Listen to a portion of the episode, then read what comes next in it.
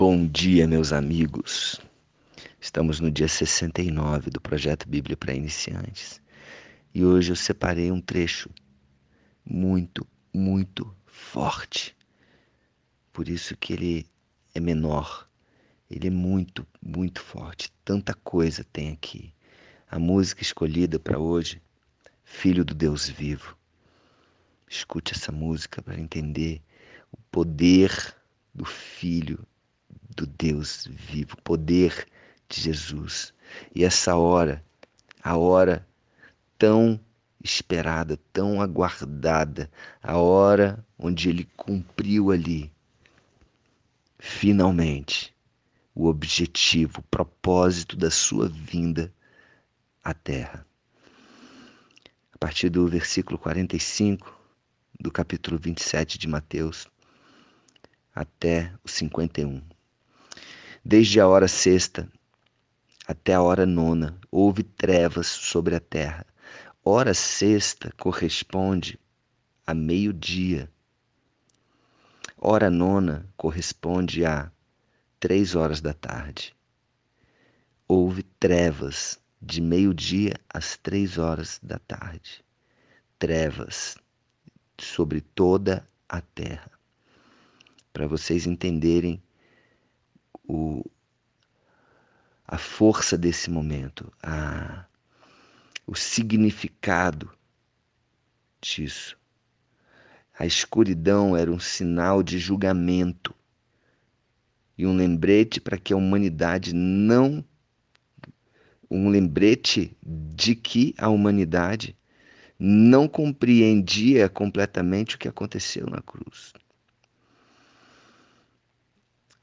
E por volta da hora nona, três horas da tarde, clamou Jesus em alta voz, dizendo: Eli, Eli, lama sabachthani. O que quer dizer? Deus meu, Deus meu, por que me desamparaste? Em alta voz. Por que me desamparaste?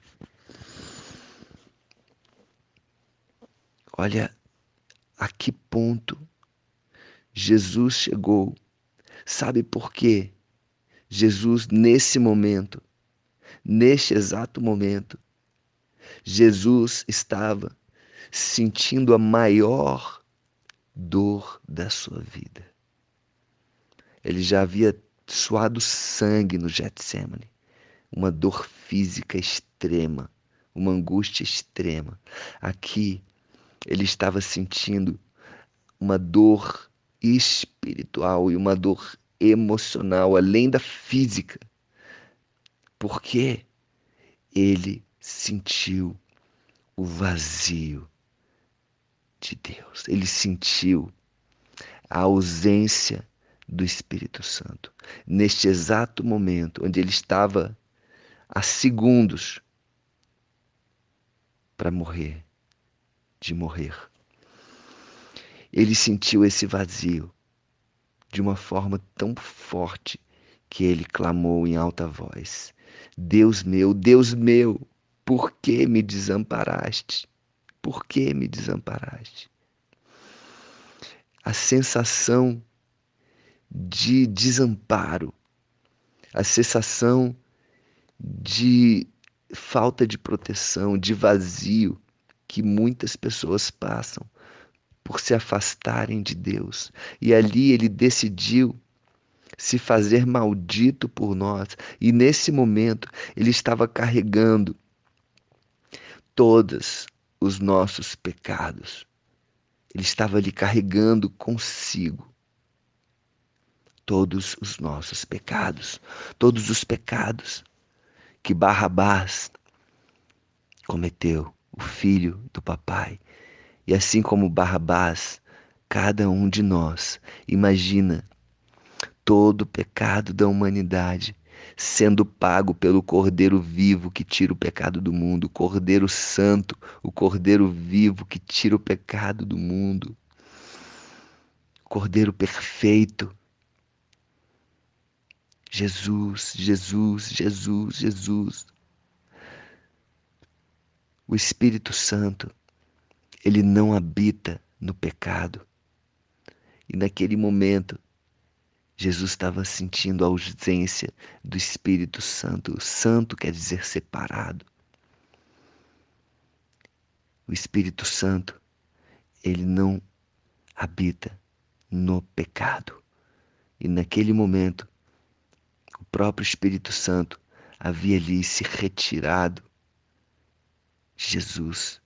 E esse é, o, é a pior sensação a pior sensação, principalmente para alguém que já, te, já esteve acostumado a andar com o Espírito Santo todos os dias da sua vida. Ele foi concebido pelo Espírito Santo.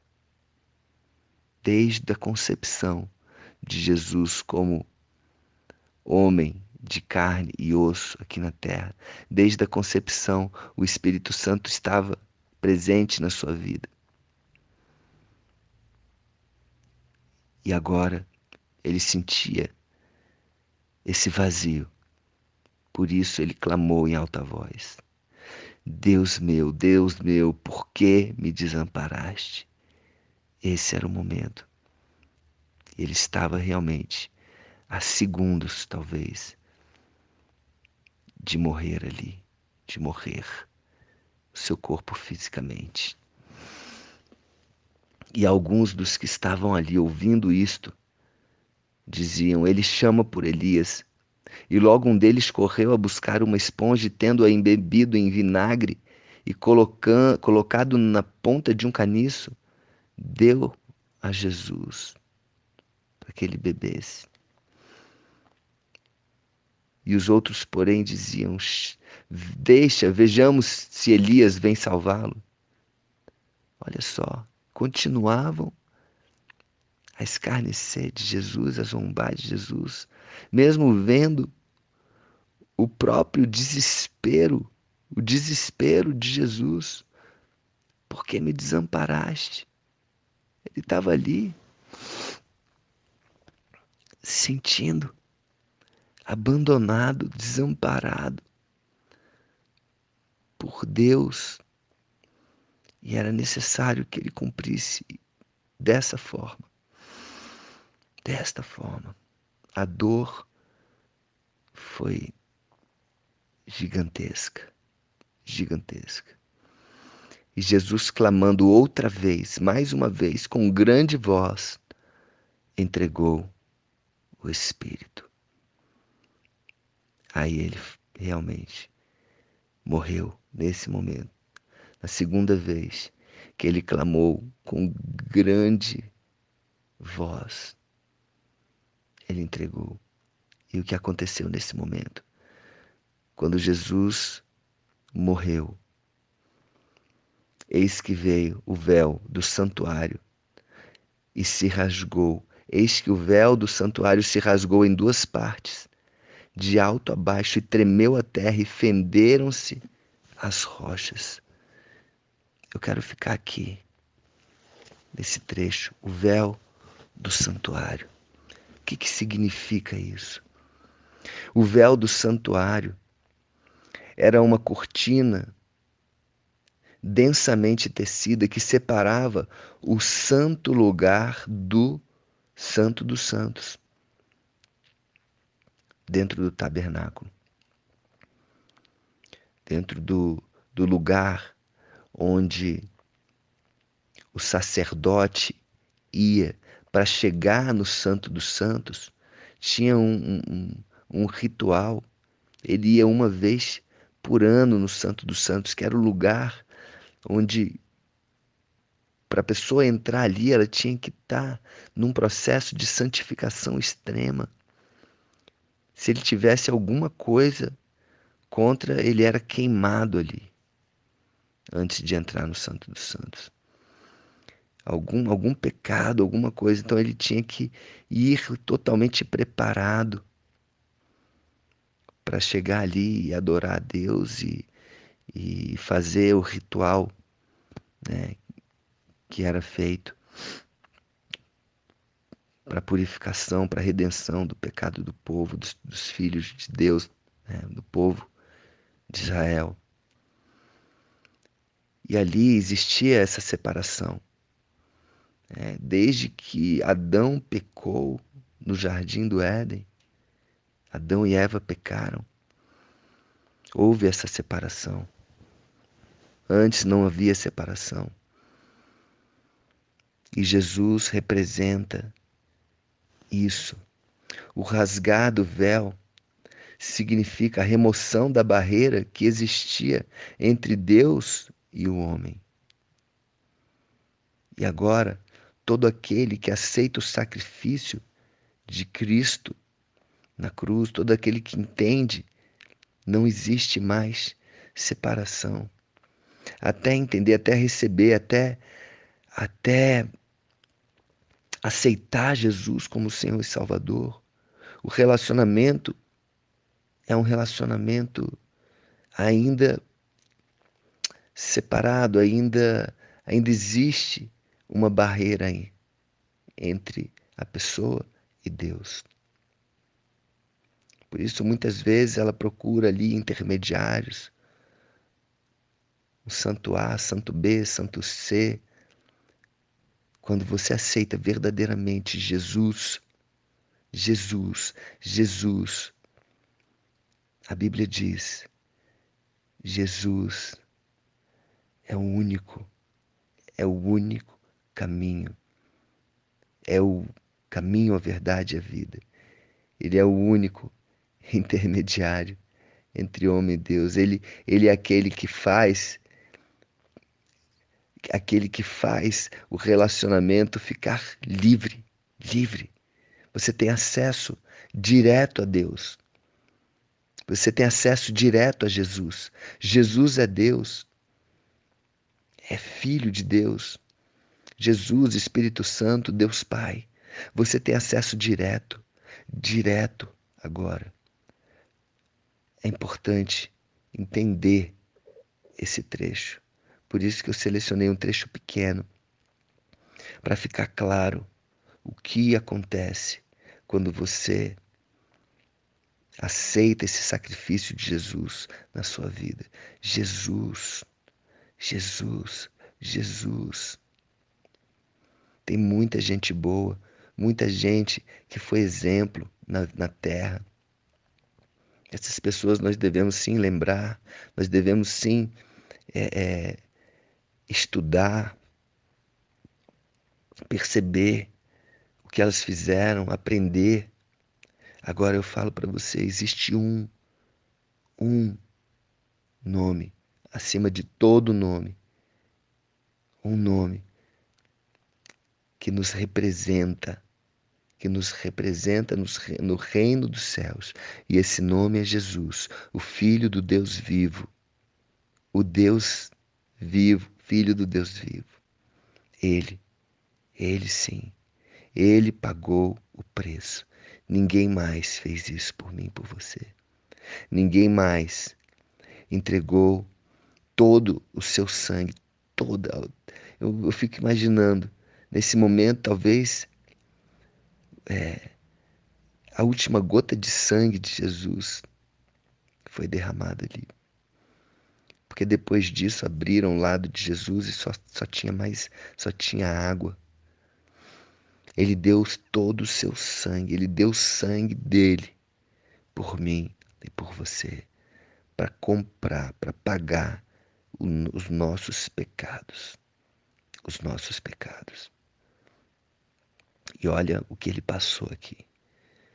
Um vazio extremo, um vazio que doeu, um vazio que deixou ele desamparado, a ponto de ele clamar em alta voz. Ele já não tinha mais força para nada. A única força que ele teve foi de clamar em alta voz: Eli, Eli, lama sabachthani. Deus meu, Deus meu, por que me desamparaste? E o meu convite aqui, que nós façamos valer a pena Vamos deixar toda a nossa religiosidade de lado, doutrinas, e vamos para a essência, vamos para a essência, vamos entender o, o, o motivo real desse, desse momento. um motivo real. Ok? Ok. Que Deus abençoe. Que Deus te dê essa revelação cada vez mais forte. Que o teu relacionamento com Deus não tenha véu. Seja um relacionamento de intimidade. Uma intimidade. E você chamar paizinho, papai, paizinho amado. Saber quem verdadeiramente Deus é, seu pai. Quem verdadeiramente Jesus é, seu irmão. Seu irmão. Jesus é meu irmão, é seu irmão e ao mesmo tempo meu Senhor, meu Salvador. Ele é o primogênito de todos. Ele veio como único e ressuscitou e voltou para os céus como primogênito de vários, vários, vários outros irmãos. Amém? E o Espírito Santo depois ele vai falar bastante sobre o Espírito Santo. Nós vamos entender bastante o objetivo, quem é o Espírito Santo, principalmente em Atos. Vamos entrar em Atos, depois de, de Mateus, e vamos ver o que o Espírito Santo é capaz de fazer na minha e na sua vida, como fez na vida de Jesus. Amém?